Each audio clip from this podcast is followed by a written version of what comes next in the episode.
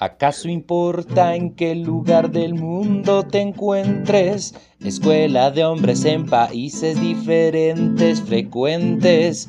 Se convierten nuestras oyentes. A la people le gustan los temas más calientes. Uh, escuela de hombres. Chaca, chaca.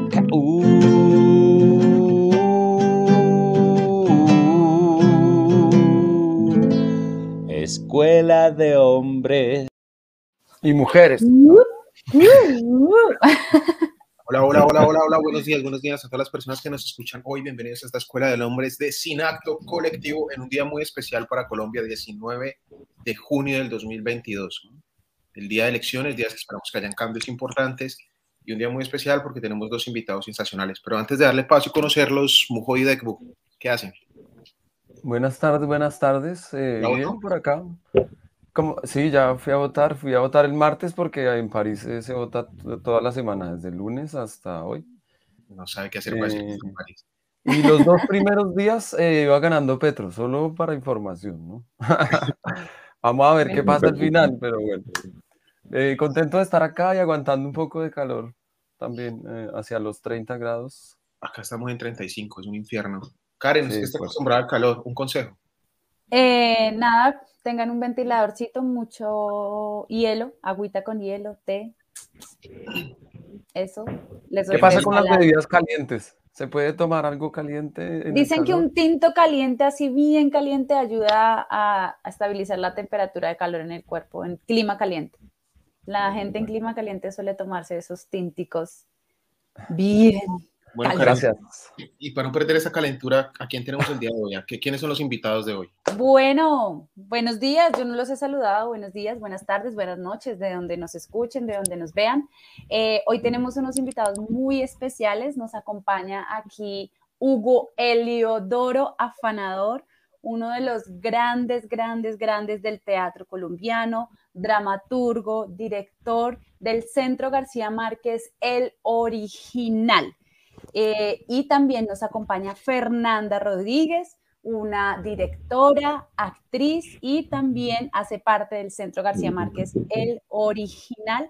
Les damos la bienvenida a estos dos personajes que nos acompañan para hoy hablar de una obra bien, bien particular que ha escrito nuestro querido invitado Eliodoro, que es Vía Láctea. Entonces, Eli, Fer, buenos días, ¿cómo van? Buenos días. Buenos días eh, para Juan Diego y para Alejo y para la flaca que la tenemos más cerca siempre.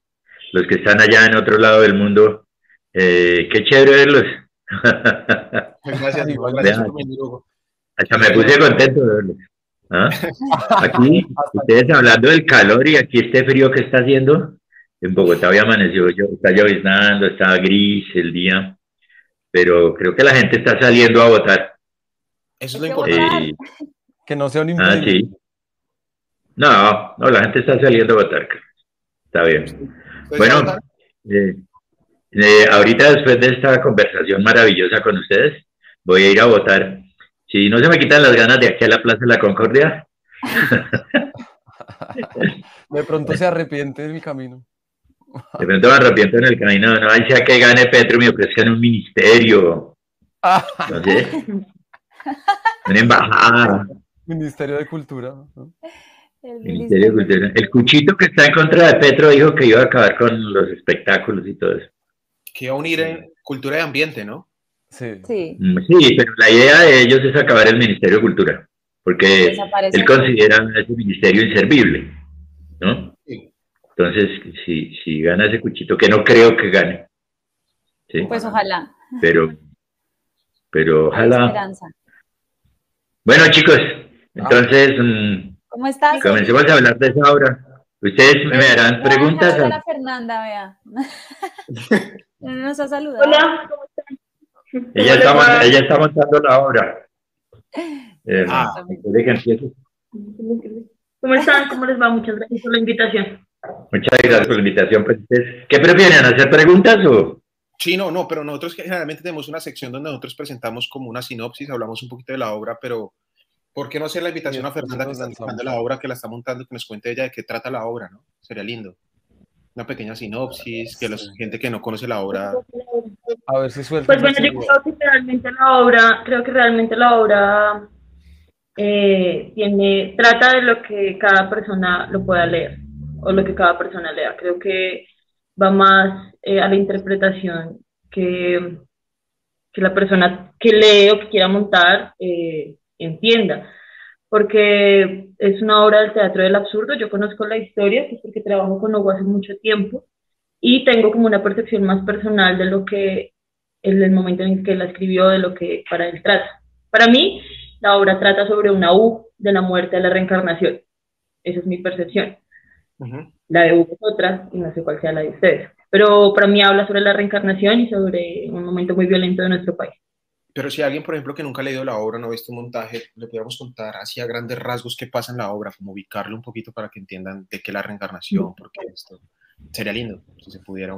Bueno, yo... Lo más rápido posible. Lo que pasa, lo que pasa bueno, eh, si alguien que no ha leído la obra y la lee y me pregunta qué, de qué se trata, pues yo le digo, son dos personajes que están en un encuentro en un lugar donde no saben claramente dónde está, y que están en un proceso a llegar a otro lugar. Están de un A a un B desde eh, un, una situación completamente absurda y una presencia que siempre está jugando con ellos.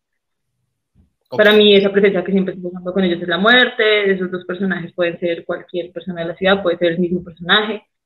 Entonces, pues creo que es una percepción, creo que la obra nos, nos, nos permite tener percepciones muy personales.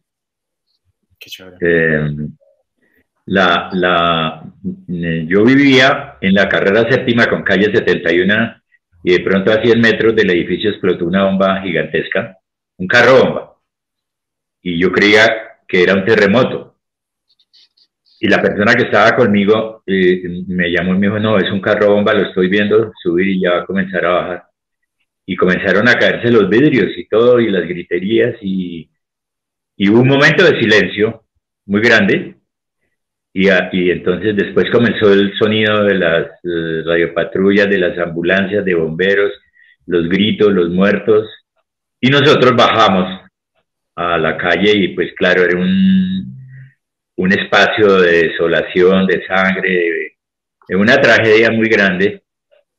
Y en el edificio donde yo vivía comenzaron a incendiarse dos apartamentos. Y, y el edificio se movió mucho. Y, y entonces la, la, la, la, visión mía cuando bajé y pisé la calle era de mucha ira, de mucha rabia.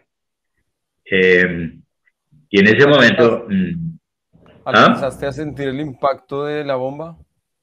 Claro, claro, yo, claro, eso fue horrible, em, porque era una bomba muy grande realmente.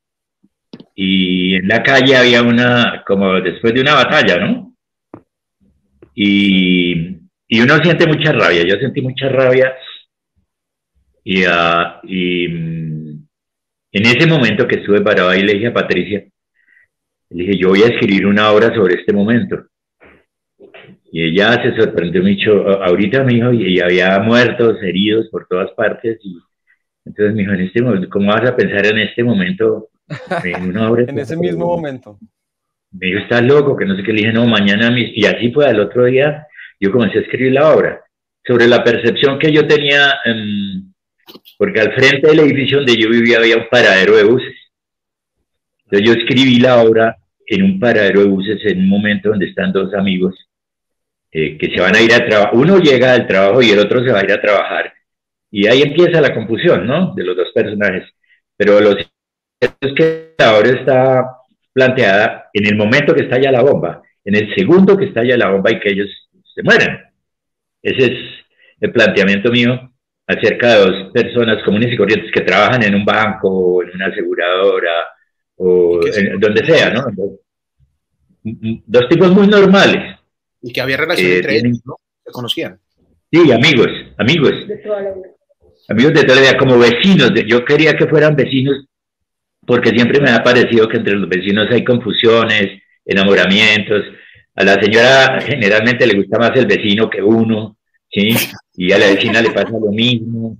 Y entonces, la, la, sí, eso, eso lo he visto mucho que, ay, tan bonita la camisa del vecino, ¿no? Y comienzan a ver mejor los zapatos del vecino que los de uno. Y, eso, y uno también. ¿no? Entonces ese tipo de relaciones, uno se entera si el vecino pagó el arriendo o no, eh, si el vecino llegó tarde o no, no, todo eso, la vida de uno se va envolviendo con la vecindad y a mí eso me gusta mucho. A mí eso me gusta porque es una manera, es una manera como de protección de uno, ¿no? Que uno tenga un vecino al que pueda llamar, si está jodido, ¿no? Eh, yo, yo, tengo vecinas que me llevan sopa a veces por la noche a la casa. ¿Solo sopa? Y, sí, yo, sopa, me llevan sopa, a tomar caliente y yo. Sí, solo no, o sea, unas cuchitas, yo, como soy un viejo verde. Pues, Hugo, esta obra ustedes quieren en el año 93, ¿no? Que es una, si no me equivoco. Sí, 92, 93 es. Es la época de los estallidos de los carros bomba en Colombia. Sí. El narcotráfico. Está, estallidos, estallidos por todas partes. En Bogotá hubo muchas bombas en esa época. En la 17 con novena, en la 26 con, con décima hubo una bomba muy grande frente a Residencias Colón. Entonces a mí eso de las bombas puestas por los narcos me motivaron a escribir la obra y yo escribí la obra intentando no producir una lógica formal eh, al que la leyera ni, ni para mí y, y, decidí montarla y la monté. Y eh, ha tenido yo he visto varias versiones de la obra.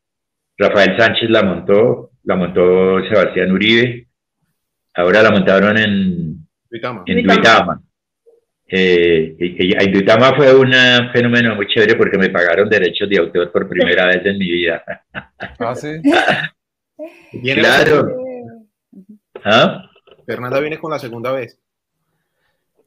Claro. Fernanda es la que va a dirigir esta vez este montaje, ¿sí? No, realmente les propongo a los compañeros hacer una creación colectiva más que tener una dirección completamente directa, porque pues, es una de las maneras en las que trabajamos en el García Márquez. Entonces, además que también quiero actuar y, y, se me va a dificultar un poco como aquello de dirigir y actuar y realmente me parece necesario que los dos compañeros que van a estar en escena conmigo, que son Karen y otro compañero que se llama Larry Rojas, eh, pues también hagan sus ¿El aportes. caleño? El caleño, ajá. ¿Y es la primera vez que vas a hacer eso de dirigir y actuar? Eh, no, más o menos. Eh, en el último montaje que hice, que fue un monólogo, pues también pues, pues tuve el apoyo de, de los de la García, pero creo que ellos dicen que lo dirigí yo. Puede ser por- porque en últimas, alguien, es decir, en la creación colectiva, claro, para que no se vuelva una concha de retazos y de unir improvisaciones, eh, hay que tener desde afuera una lectura que coordine y que componga. Y es, es una labor buena del director, componer, ¿no? Componer lo que los Organizar. organizar, seleccionar. eh, Decidí. Ujú. bueno, decidir también, pero sobre todo componer y eh, hilar, ¿no? Hacer cosas que uno no hace actuando, realmente. Pues yo sí creo que debe haber una persona afuera teniendo la visión general de la obra y sometiéndose también. Hugo, ¿lo has ¿qué? hecho de, de dirigir y actuar al mismo tiempo? Sí, a mí me ha tocado escribir la obra, eh, actuarla, dirigirla y conseguir la plata para hacer la obra. Y verla. Y a veces, a veces abrir la puerta para que entre el público. Sí. No, perdón, es que tenemos una gata Que aquí hay una gata golosa. que de problemas de Petra, comportamiento. Petra, te va a llevar al psiquiatra. Va muy, mucho con la obra. No sé si me permiten hacerles una pregunta. Eh, Sí, el, señor. texto, el texto tiene casi 30 años y, y fue concebido, como nos cuenta Hugo, en un contexto muy, muy marcado, que es esa época de guerra en Colombia, entre narcos, explosiones. Eh, y una pregunta a lo muy Vicky Dávila. ¿Por qué montar este texto hoy, 30 años después? ¿Qué encuentran en él que, que nos hable hoy de nuestra actualidad, de nuestra Colombia, de nuestro contexto? Para los Porque dos. en este país nada. ¿Cómo? todo siempre permanece estático. Bueno, porque Porque a mí me parece que, digamos, que hay contextos que son para bien o para mal, ya no está tan presente. Yo creo que depende del territorio donde nos ubiquemos. Ok. O sea, no hace menos de, de un mes, de dos meses, el Clan del Golfo paralizó varios lugares de nuestro país.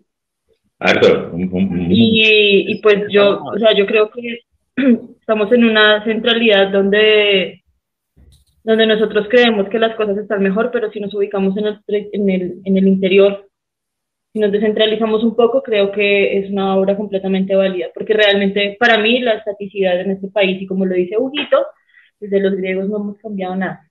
Pues, pues creo que, no, puede que hemos cambiado algo, pero no hemos evolucionado.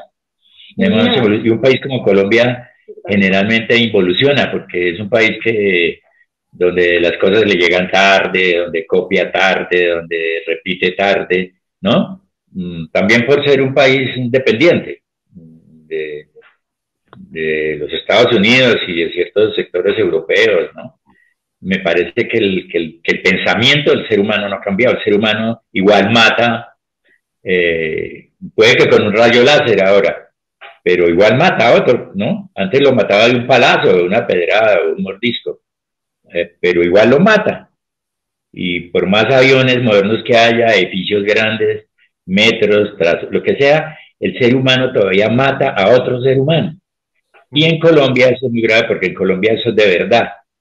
Aquí te amenazan y te matan, aquí no es de cuento, aquí va otro, aquí cualquiera tiene una pistola, cualquiera y mata a otro porque lo cerró en una calle o porque le miró a la mujer o porque, habla, porque, habla, o no, es, eso aquí en Bogotá, fuera de Bogotá el asunto es en este momento un espacio donde hay muchas bandas.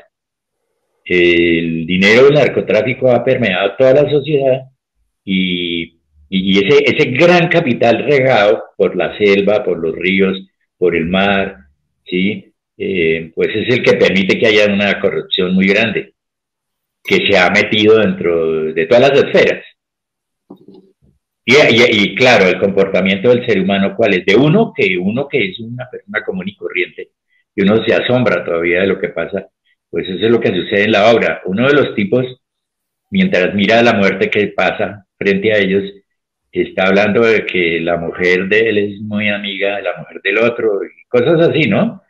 Eh, porque, claro, porque a veces la, la potencialidad de la generalidad le gana a la vaina particular de uno, a lo que uno siente eh, desayunándose o viendo a trabajar, porque desgraciadamente a uno le toca ir a trabajar todos los días. Y, claro, uno que no está metido en esos roles de los grandes contratos ni nada, pues se siente como un pendejo. Entonces, por eso escribí yo esa obra. Ya, en la pandemia escribí otra obra que se llama Me llamo Pablo. ¿Y usted? Que son un grupo de personas mm, persiguiendo y tratando de encontrar el espacio de la inteligencia aquí en Colombia. Entonces, pues claro, es más absurdo todavía, ¿no? Porque uno cree que uno puede escribir obras absurdas, pero la realidad colombiana es muy absurda. Completamente habría que escribir algo más realista que, la realidad colombiana. Para que contrastara con la realidad colombiana. Pues fíjense que en esa obra de Me llamo Pablo y usted es eso, los, buscan la inteligencia y claro, eso no, que, que la van a encontrar. ¿Sí? Em, por ejemplo, en una parte de la obra de esa obra se encuentran con una estampida de camellos y en Colombia no hay camellos. Y ellos ven en una estampida de camellos y dicen, mierda, pero ¿esto qué es? ¿no? Comienzan a, a, preguntarse qué, qué, es lo que están viendo, qué es lo que está pasando, a explicarse cosas que, pasan aquí normalmente y que para uno son cotidianos. ¿Ah? Como, como, el rinoceronte de UNESCO. Sí, sí, pero, pero aquí los, los, los dromedarios hablan, por ejemplo, pero son unos sonidos rarísimos y, okay. y sí, Oye, ya, ya que hablamos un poco de UNESCO, al menos lo nombramos, ¿alguna vez te han dicho que con esta obra Vía Láctea puede ser un poco atrevido, pero como que plagiaste a, a Beckett en Esperando a Godot, algo así, como si la obra que la Vía Láctea fuera una, una versión de Esperando a Godot? No, no, que me han dicho eso. Em, me parece que la obra puede estar muy influenciada por la realidad colombiana aunque Ionesco es un autor que me gusta a mí mucho. De los. Eh, ah, bueno, pero él habla. Tú, dijiste, Juan Diego, de, Ionesco al principio. En un principio, sí. Pero después hablo de Beckett de... Y bueno, Beckett también me gusta, pero Ionesco me gusta mucho, pero yo creo que la, las obras mías están muy influenciadas por la realidad del país, por la, real, de, la realidad del país y creo que, que la, la, la influencia de ciertos pensamientos políticos, ¿no? Y, y de muchas obras colombianas. Creo que eso sí tengo una influencia del teatro colombiano en general, ¿no? Uh, y Ionesco me parece buenísimo. Siempre voy a contar una anécdota, es que tengo como 10 libros de Ionesco, el mismo libro. 10 veces. La misma, la misma editorial Aguilar de hace muchos años que sacaba unos libros en un papel muy bueno, unos libros de, de, lujo, de lujo, y tengo, de, tengo y, y tengo como seis tomos de esos, el mismo. ¿Y ya los Ahí, todos? ya se los son igualitos, ¿no? Y, pero me parece ese, ese acto como de, digámoslo, de respeto por el autor, chévere, me, me gusta, a veces los pongo todos, ¿no? Eso lo he hecho con, con, con, con Ionesco y con, otro, con un autor un, ruso que se llama Mikhail Bulgakov. Uh -huh. Tengo versiones hasta en italiano de Bulgakov que escribió el maestro Margarita que es la historia de cuando el, el, diablo llega a Moscú en el comunismo y pone patas arriba a Moscú. Es una historia muy chévere, que tiene que ver con, con, con la historia de Jesús, por ejemplo. ¿Sí? Bueno, pero volvamos a Vía Láctea. Vía Láctea. ya íbamos en Pero Fernanda me está diciendo que quiere hablar.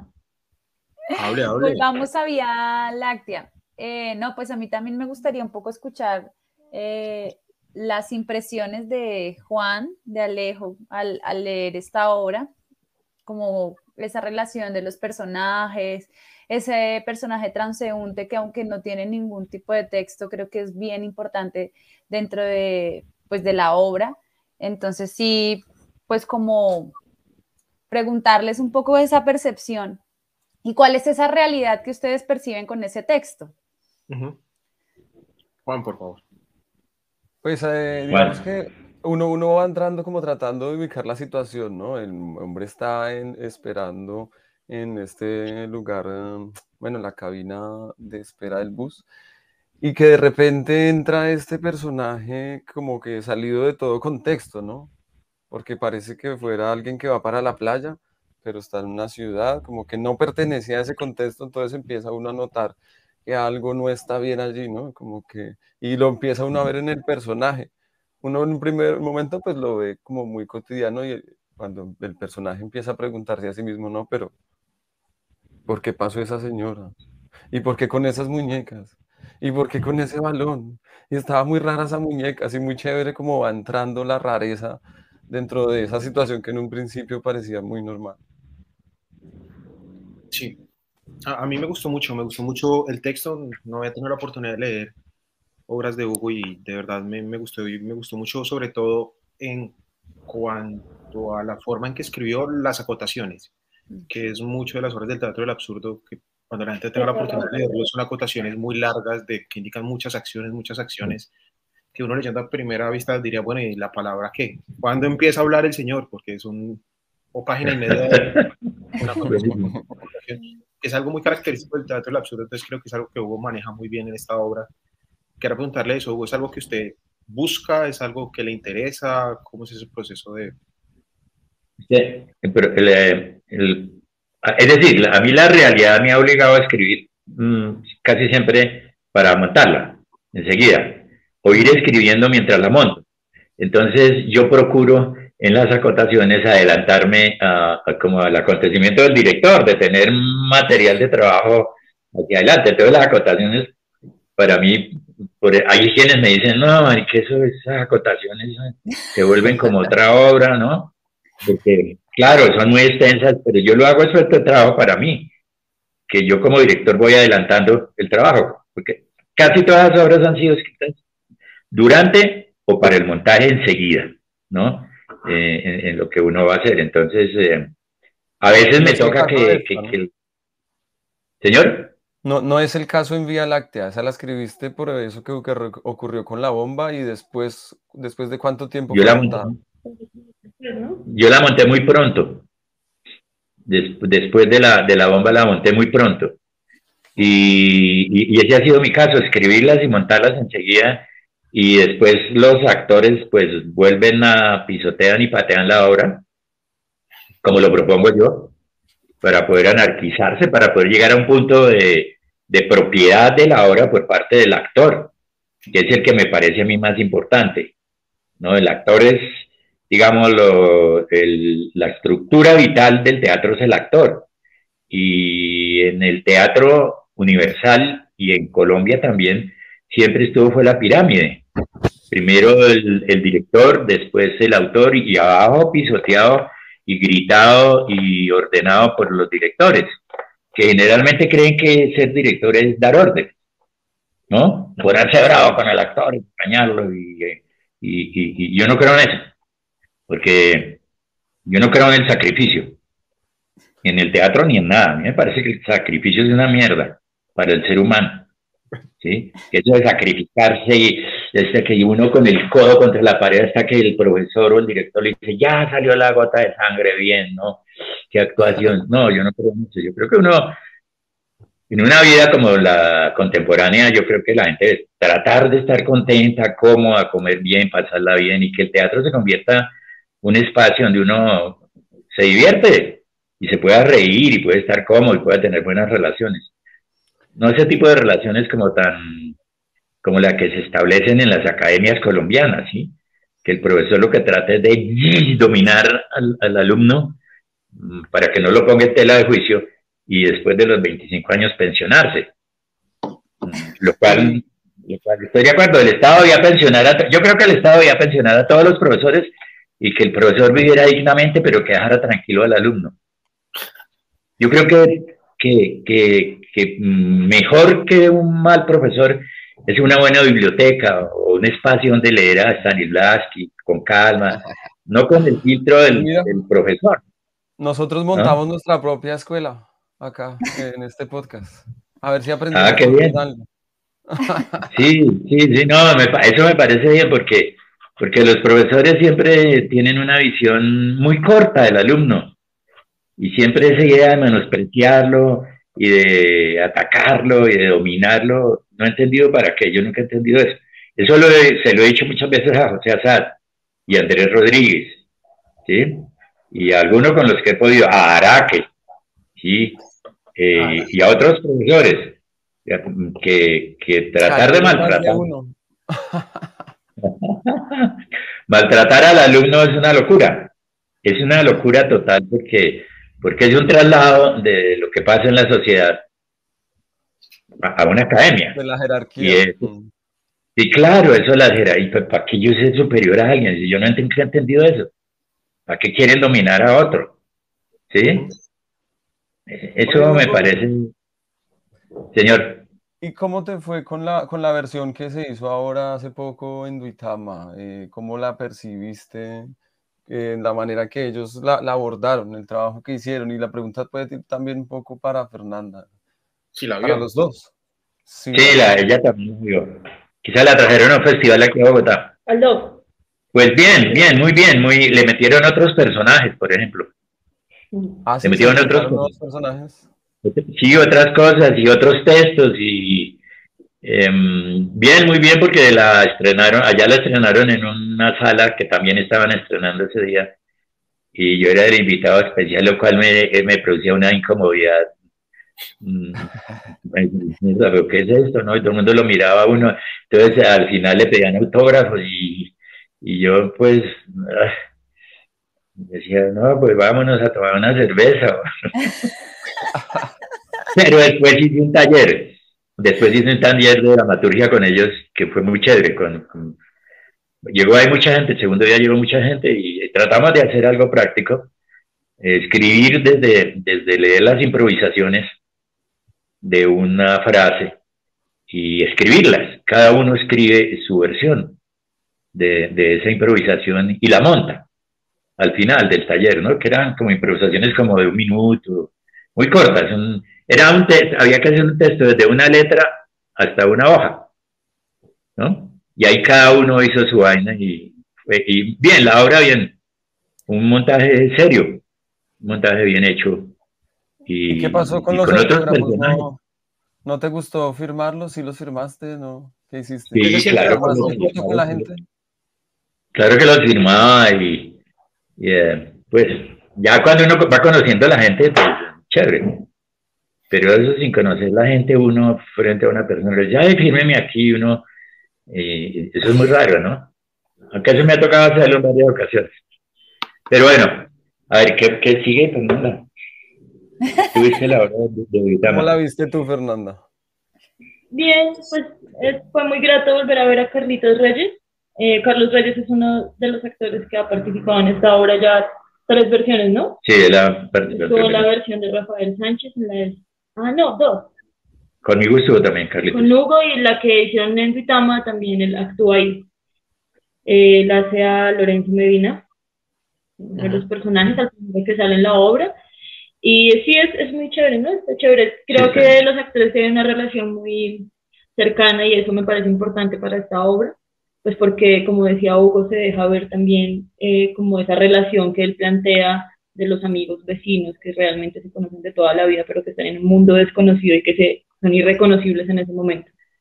Y tenía un juego de luces muy chévere, me parece que la música fue muy, eh, aporta mucho a la obra. Y sí, un sonido, un sonido boyaco impresionante boyacense. ¿De verdad? O sea, porque Hugo sugiere en el texto un sonido como de tensión, como de música de terror, y lo hacen boyaco. Claro.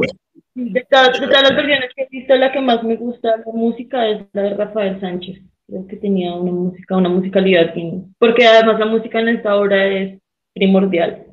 Sí. Es, es importante. pero chévere la de Evitamos estuvo muy chévere. Yo, yo actué esa obra como Forestage. No sé cómo Javier. Javier, Javier, eh, ¿Cuál es el apellido Javier Garzón. Uno de la SAP. Pero viejo ya, pues no viejo, de antiguo. si es viejo el que tiene treinta y pico de años. No, él tiene más, él tiene más, él tiene más. Él es de una generación más antigua que la de nosotros, pues que la de ustedes también. No lo distingo.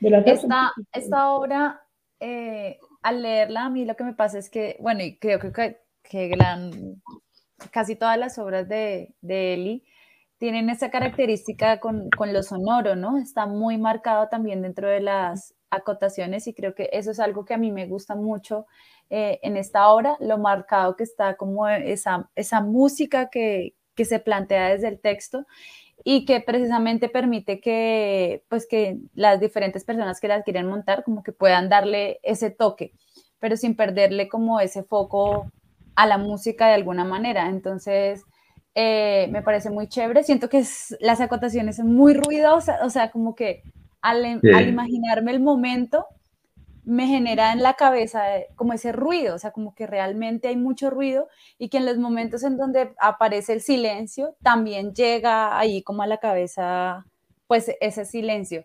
Entonces creo que es un juego como entre eso, ese ruido y ese silencio y como esa relación entre estos dos personajes y este tercer personaje que, que está ahí rondando, que ronda, ronda, ronda, ronda. Entonces creo que es, es muy, muy chévere ahorita que hablamos como de los personajes, eh, a mí me gustaría preguntarle a Eli como que cuál fue el personaje, el primer personaje que se le vino a la cabeza cuando empezó a escribir esta obra. O sea, son, tres, ¿no? ¿Cómo, digamos, cómo va apareciendo cada uno de estos en... realmente, realmente la obra al principio estaba rondando por el lado del personaje, de ese personaje de la muerte, la bañista que dice Juan Diego, eso de las peleas. Ese era como el, como el juego que yo quería hacer. Eh, un personaje, digámoslo, muy frágil frente al mar, todas las circunstancias, y que jugara con unos balones. Es, de ahí arranqué yo, realmente. Después fue apareciendo lo, lo de los otros personajes, porque en el paradero que había frente a mi edificio, ahí quedaron dos personas eh, sentadas. Sí, ya muertas ahí, pero dentro del paradero, sentadas ahí, así. Entonces, eh, ya, ya esa fotografía eh, nunca me la pude quitar de la cabeza. Entonces ahí decidí, dije, eh, estos, estos dos tipos son los que pues ellos qué pensarían cuando, estaba, cuando estalló la bomba, ¿no? Y hay que arranqué con ellos dos. Okay. Con ese es lindo eso como que se les pausa el tiempo, ¿no? Lo que decía Fernanda de pasar de un lado Sí. a otro. Cómo se les detiene la vida Sí. en un momento, como que tratan de retomar la vida donde estaban y no, no más es ese, ese sitio donde, donde estaban. Ese En lugar. una milésima de segundo. Sí, La obra también es como un limbo, ¿no? En ese, en ese momento en que ellos dejaron la vida, pero todavía no han llegado a otro estado, sino que están ahí suspendidos, eh, perdidos en En ese momento. o tal vez esa es la se sabe. ¿Quién sabe? Sí. Pero lo que dice Karen de los sonidos es muy... eh, yo en todas las horas tengo una tormenta y, y, un avión que lanza una bomba Y el himno nacional. y el himno nacional. Yo mucho el himno En ese no nacional. está el himno, ¿no? En este no. Pero porque el, el himno nacional me parece un himno muy complicado de entender Muy loco. y de leer, ¿no? Porque uno siempre se sabe las primeras estrofas, ¿no? Las primeras son muy fáciles. Pero usted se mete en la octava, en la novena y dice, esa vaina es una cosa incomprensible, como en chino, ¿no? Y, y- y Y eso me parece, del himno eso es lo que me parece chévere, que uno no lo entiende. Hay partes, de ahí para abajo de la tercera estrofa, Termópilas brotando. ¿Qué man, qué se- ¿Con qué se trabó? Ahora Sí. que, que fui a las votaciones y nos hicieron, pues nos- no nos hicieron cantar, pero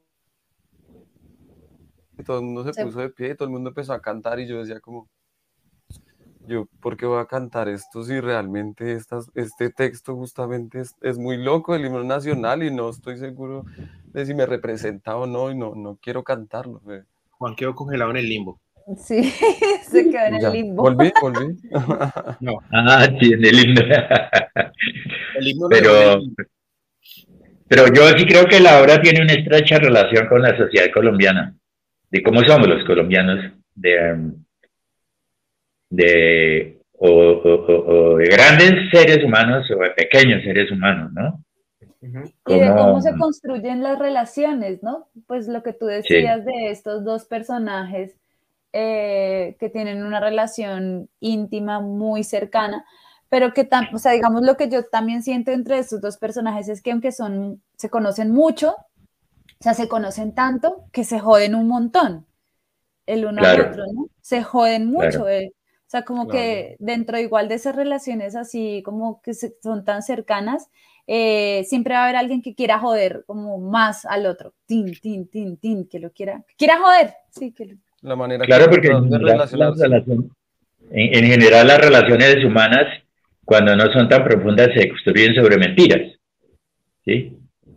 Y si uno se pone a ver, pero ya cuando el amigo logra entrar a la casa de uno, uno a la casa del amigo, ahí se desbarata cualquier intimidad, cualquier cosa, que, que pues a veces es irrespetuosa, a veces es muy buena, ¿no?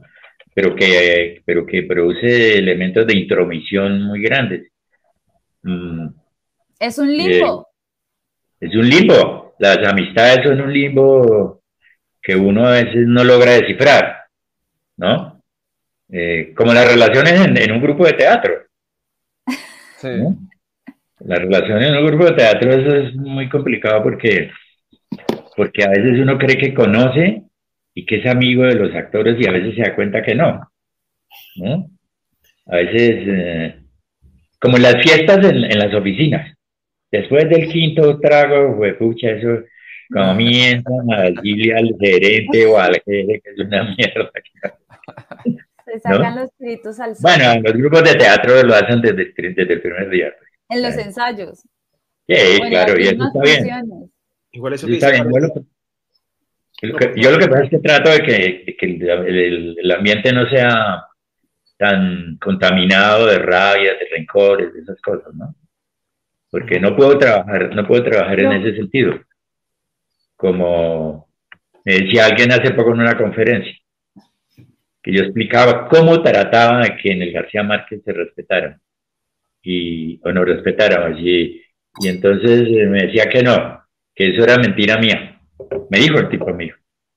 Y eso es mentira suya porque el trabajo no es así nunca. Yo le decía que sí, le decía. Yo le decía, sí, sí, yo trato de hacerlo. Le decía, pues claro que tenemos contradicciones, pero esas tratamos de solucionarlas teatralmente y el teatro es de mentiras. No es en realidad, no tenemos por qué apuñalarnos haciendo una obra de teatro, ¿para qué? Ya suficiente estamos en este mundo, en este continente, en este país y en esta profesión que decidimos. Entonces, ¿ya más problemas? No. Pero bueno, eh, ¿qué más de Vía Láctea? ¿Qué otra, qué otra opinión te No sé si yo tengo alguna pregunta. Hay, en el texto hay, hay como cobra mucha importancia la repetición, ¿no? O la réplica de, de la acción, tal vez. Como que lo que le va pa- pasando a este primer personaje, después vemos que le sucede también al segundo personaje. Y, y Sí. después al final también, de hecho, casi que se repite tal cual la obra, la, la escena final, ¿no? Como que Sí, se, sí. se entra de esa manera como en una espiral o como en una estructura muy circular, ¿no? Cíclica. Sí. Y, y- y- y hay obras mías donde hay pedazos de, de, de- de Vía Láctea, hay pedazos de la otra obra, hay pedazos del otro, y he armado obras así. Ah, sí. eh, sí, sí, armado con pedazos. Y, Textos de José también. Eh, también, por ejemplo, en, en una obra mía, no sé si cuál es, en la de Bolívar, hay, hay textos de José, hay textos de José, y, en, y hay obras de José donde hay textos míos. O en Sí, como pero en eso- Molotov. Hay una obra que tiene él, que es Molotov, en donde aparecen personajes de todas las obras que él ha escrito. Ah, sí, todas las obras mías, sí. Y yo a eso le digo, yo les estoy poniendo una parte de tal obra suya, y claro, nunca... El multiverso de... El De multiverso Hugo sonador. El multiverso de Señor. No sé si se acuerde textualmente de la obra, de los textos, pero nosotros tenemos una cosa que es como nuestra frase favorita, nuestro texto favorito. ¿Usted esta obra tiene Sí. una- un texto favorito, un momento favorito, una frase favorita, algo que le guste de esta obra? Texto que todo el mundo debería escuchar. En esta obra, en Vía Láctea. Sí, Sí. no sé si se acuerda exactamente o, o un momento. o- En Vía Láctea. En Vía Láctea. Sí, hay un texto donde ellos plantean que si un país puede ser de uno. Uh, sí, yo Y también. lo tengo dicen. La respuesta me encanta. Y entonces la respuesta dicen que no, que eso no puede ser, dice uno y el otro, ¿no? Pero esa parte me parece buenísima porque es la parte donde están ya completamente destruidos ellos, ¿no? Dice, un país puede ser de uno, el otro contesta, Sí. casos se han visto más de una vez. ¿Quieres decir que Sí. tenemos propietarios? Ese texto, ese texto me gusta. Y a- además los, los personajes ahí, y los montajes que hizo están muy destruidos ya, ¿no? La, la idea sería que se les cayeran partes, la nariz, eh, o sí, eso, pero nunca, nunca he podido hacer eso. Pero ese- esa parte de Vía Láctea me gusta mucho, la escena final. Y En una versión creo audiovisual se podría lograr algo así. Mm. Sí, ya, eh, eh, mm, una vez intenté hacer un guion para hacer la obra sobre una locomotora. Ah, sí. una locomotora eh, que, que- que está en movimiento en un momento, que da una, una onda circular. Hacer una película sobre eso, eh, porque un amigo mío tenía esa intención con la obra. ok. Entonces me dijo, ¿por qué no hace un guion sobre esto? Pero después esa idea se perdió. Nunca. Incluso fuimos a, a la estación de la Sabana a ver una locomotora. ¿No? No como lo, lo- ahí había una vieja destruida, era perfecta para hacer la obra ahí encima, que saliera el vapor, se produjera el sonido, se oyeran los chirridos del hierro sobre el hierro, ¿no? Como una cosa. mm, La musicalidad de la obra debía ser esa, el, el sonido de la locomotora. ajá. Claro. Pero después eso se desvaneció. Yo no sé qué se hizo esa. Yo hice alcancé a hacer una parte, pero después no.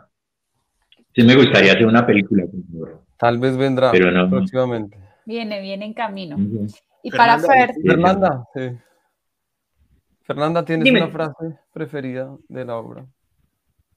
Mm, la que Hugo dice me gusta mucho y también la de estamos solos aquí, tú y yo y nuestra imaginación. No estamos Ah. aquí.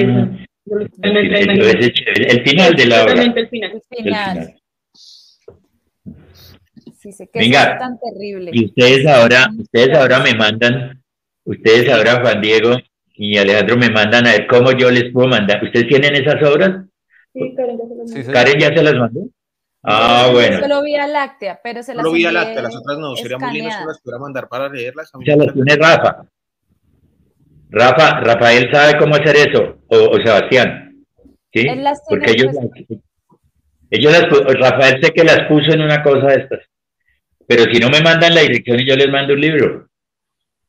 Hasta ¿A la antigua? Ah, lindo. la dirección. Me mandan la dirección y a la antigua, uno manda el libro y allá llega. Eso, Que es mejor tener el libro. Claro. Ah, muchas claro. gracias. Bueno, ¿Y entonces qué? Ahora nos vamos a lanzar nosotros con nuestras frases, ¿no? Sí. ¿Les parece? Sí. Bueno. Sí, a ver, Juan, ¿cuál es su Ah, yo, frase? bueno, eh, dice, iluso, no trates de escapar. Eh, esta es nuestra realidad y son las 7 pm. Ya hemos traspasado el umbral de la luz del día. El tiempo se ha perdido, como en una línea recta, curva. Hmm. Esa me gusta, me gusta la parte que dice, ya hemos traspasado el umbral de la luz del día. Sí. El tiempo se ha perdido. Sí, para mí también, eh, pues son como, es, es como ese pedacito del final que están hablando, pues estos dos personajes en donde le dice, no sé, por eso preguntaba dónde estábamos, a lo mejor no estamos aquí. Entonces Lorenzo le dice, a lo mejor, para mí ya todo es posible, seguramente no existimos, mi querido amigo, acabo de darme cuenta de algo terrible. ¿Qué es eso tan terrible? Estamos solos tú y yo y nuestra imaginación. Y nuestra imaginación. Nuestra, seguramente ella es la que permanece aquí, no nosotros. Es muy linda, es muy linda. Ay, es muy bella. Sí, es que ni le pertenece la imaginación a uno. O sea, Sí. ya desaparecieron. Definitivamente ya. Algo que está en el aire. Ya, etéreo. Bueno, yo tengo dos. Estar entre los vivos para ser no es suficiente.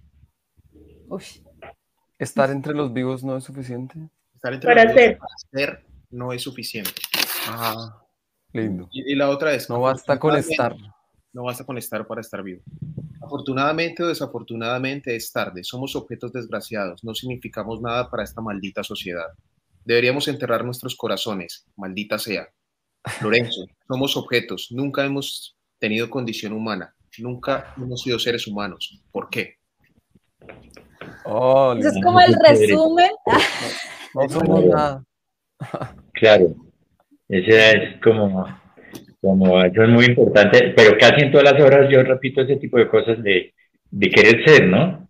De querer, Ese mismo texto lo mete en todas las obras. No, ni ser una copia, ni esto, sino ser, porque, porque en esta sociedad se repite mucho. Se repite como uno repite como loro lo que le enseñan. La educación está basada en la repetición, no en el descubrimiento, ni en el asombro, ni en el encuentro, nada, sino en repetir. Y repetir en el arte es terrible. Yo siempre pongo el mismo ejemplo. ¿Qué tal que todos pintaran como Picasso? ¿Cómo sería la humanidad gris? No, lo importante por eso es que hay millones de pintores fabulosos en el universo, pero uno tiene derecho a tener su estilo, su punto de vista, como ser humano, como colombiano. Y eso es muy complicado aquí, en esta sociedad, porque la educación se trata de repetir y se trata de repetir los esquemas europeos, norteamericanos, incluso asiáticos a veces, ¿no? Ah, eh, pero, pero el que quiere ser tiene que nadar contra la corriente. Claro.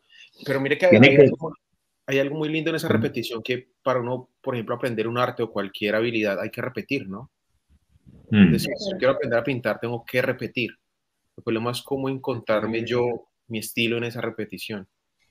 Sí, Y creo que depende Sí. de qué clase de repetición, ¿no? Porque creo que una cosa re- más, no sé, creo que de pronto lo que se re- puede referir Eli es como no tanto a repetir, sino al generar como Al repetir, querer ser algo igual que otra persona, o sea, como Yo buscar. creo que, Por yo creo que uno se nutre. Uno se nutre de Stanislavski, por ejemplo, o de Brecht, o de Grotowski, o de Santiago García, o de Enrique Buenaventura, pero no puede ser igual a ellos nunca, ni ellos igual a uno. Y ahí es uno donde tiene que, que romperse en ese espacio allí para poder mm, tener un punto de vista. Tampoco estoy de acuerdo en que todo está hecho. Ahí en el teatro que nos plantean que todo está hecho, que lo mejor es mm, dedicarse a estudiar Stanislavski, lo cual es válido, claro. ¿sí? Pero yo prefiero nutrirme de Stanislavski y no repetirlo. Claro, hay que porque conocer de esta manera además me lo gozo más. ¿sí? Eh, O, una historia como la de Brecht, por ejemplo, la de Grotowski, ¿no? y en general, o de los, o de los japoneses, como Seami, que Seami plantea que que, que, que la flor del actor es como una rosa en un témpano de hielo y que hay actores en el mundo entero que mueven un dedo y el espectador queda asombrado. Que hay otros actores que les toca trabajar más para que el espectador les crea eso. Y que, hay, que en esa división puede ser muy grave, dice, porque dice que hay actores que les toca trabajar mucho, mucho más que otros, que nunca han estudiado, ni conocen un libro, ni nada, y mueven un dedo y el espectador queda asombrado, ¿no? Y eso es cierto, uno ve actores que, y, y, en Colombia, en Colombia es un país donde hay actores buenísimos por todas partes, por todas partes, buenísimos. Aquí en Colombia los actores son como silvestres, las actrices, e incluso los dramaturgos. En Colombia hay muy buenos dramaturgos y muy buenos directores también, ¿no? Pero mm, que no tienen ningún reconocimiento. A, uno no lo reconoce ni en el García Márquez, entonces... Eh, no lo respetan. Oiga, Alejandro, ¿usted qué personaje de la obra escoge? Ah, mm, a mí me gusta mucho. Espera que el nombre es complicado para mí, que tengo problemas de. El Parque San Miguel. El Parque San Miguel me gusta mucho. Porque es el primero que empieza a descubrir, a entender ese lugar, a, adaptarse al otro, es el primero que sufre el pentarrón, la tormenta. Y si podemos hablar de una vez de la escena, me gusta mucho la escena cuando él saca el sanduchito que le hace la esposa. Ah. cotidiano también. Se destruye en medio. Otro sufre la tormenta y él solo come lo que me mandó mi esposa para el almuerzo. Porque es que no entiendo la hora, pero el estómago sí conoce de horas. hambre, hambre. Sí, claro, el hambre.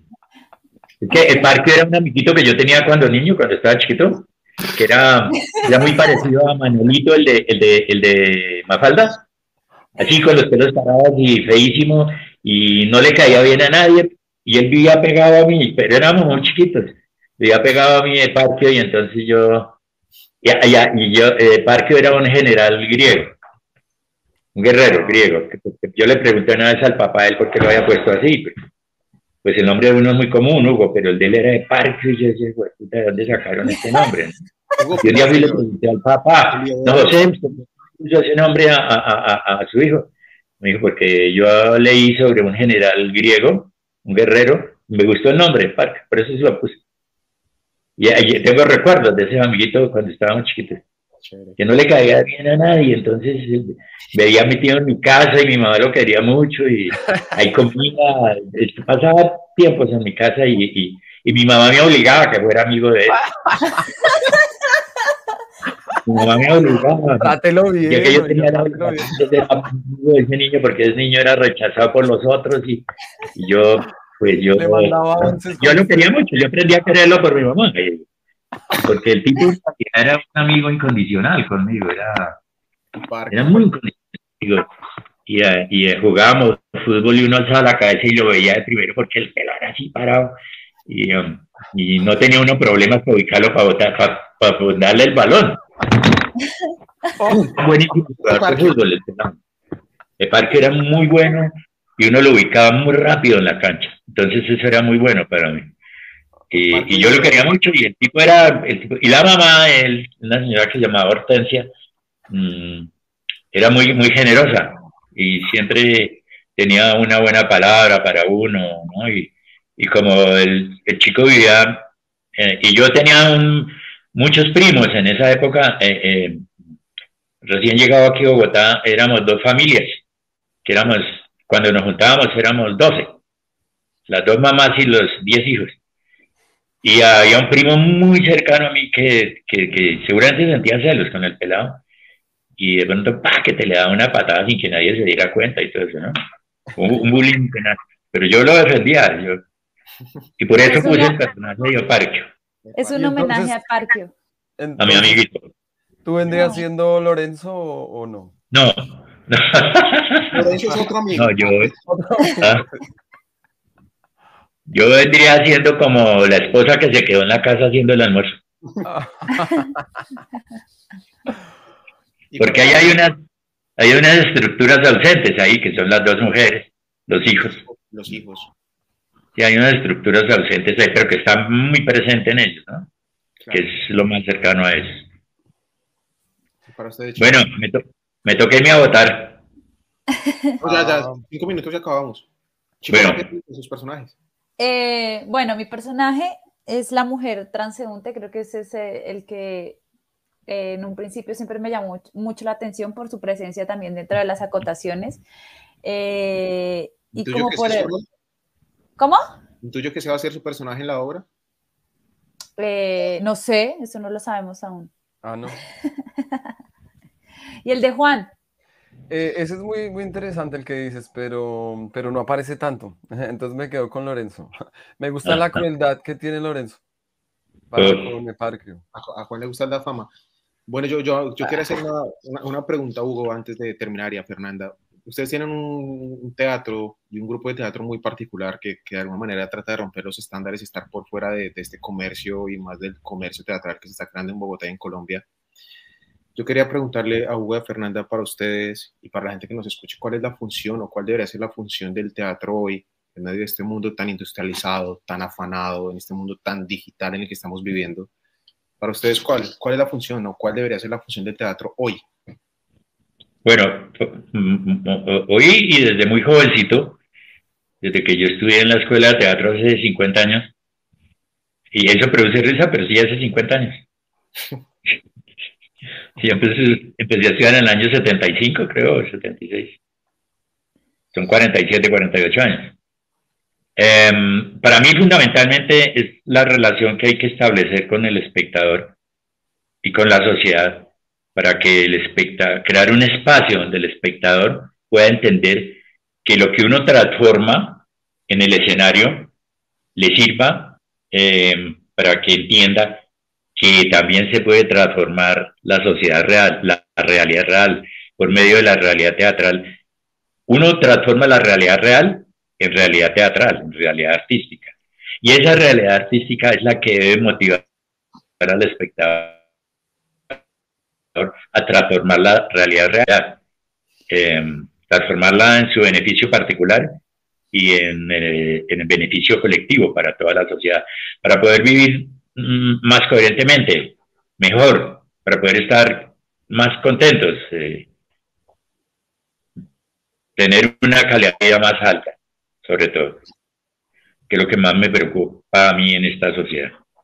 Mm, Porque la gente vive muy mal en este país. Aquí en Bogotá mismo hay un cordón de miseria terrible y eso hay que transformarlo para que la gente no se joda, no aguante hambre, no aguante frío, tenga comida, tenga techo, trabajo, profesión, etc. Yo creo que eh, es importante para, pues, para mí como que el teatro pueda generar una experiencia eh, presencial, vívida, eh, sobre algunas reflexiones sociales, que pues, digamos que el tipo de teatro que es el que a mí me gusta, porque hay muchas cosas de las obras que nosotros hacemos o que yo he hecho y la gente dice es como muy fuerte, es muy crudo, pero todo lo ven siempre en las noticias, en las películas, pero realmente ni las pueden vivir directamente porque afortunadamente para algunos, desafortunadamente, eh, no están como en los territorios o en los lugares donde pasan las masacres o las cosas que nosotros a veces exponemos. Pero sí tienen un poquito de cercanía a la realidad por medio de nuestras obras y creo que eso genera una sensibilidad y una reflexión diferente a la que se puede tener cuando uno ve una noticia nomás o cuando a uno le cuentan las cosas.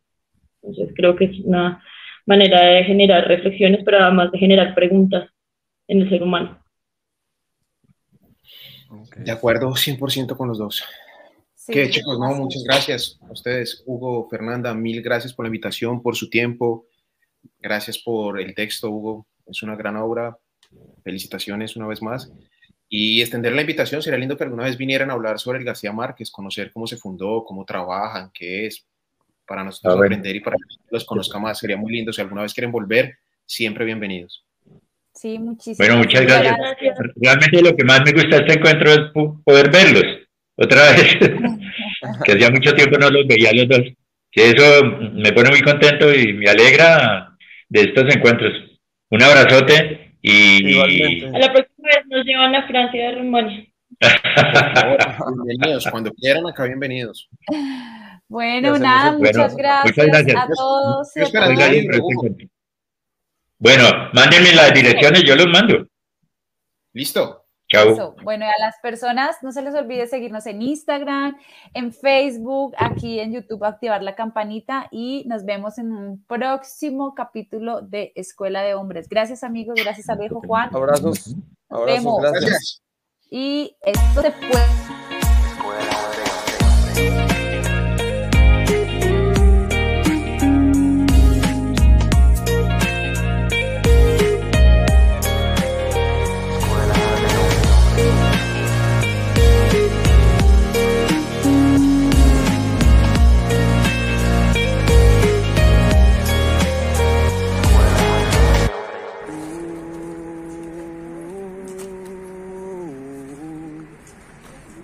buena de hombres.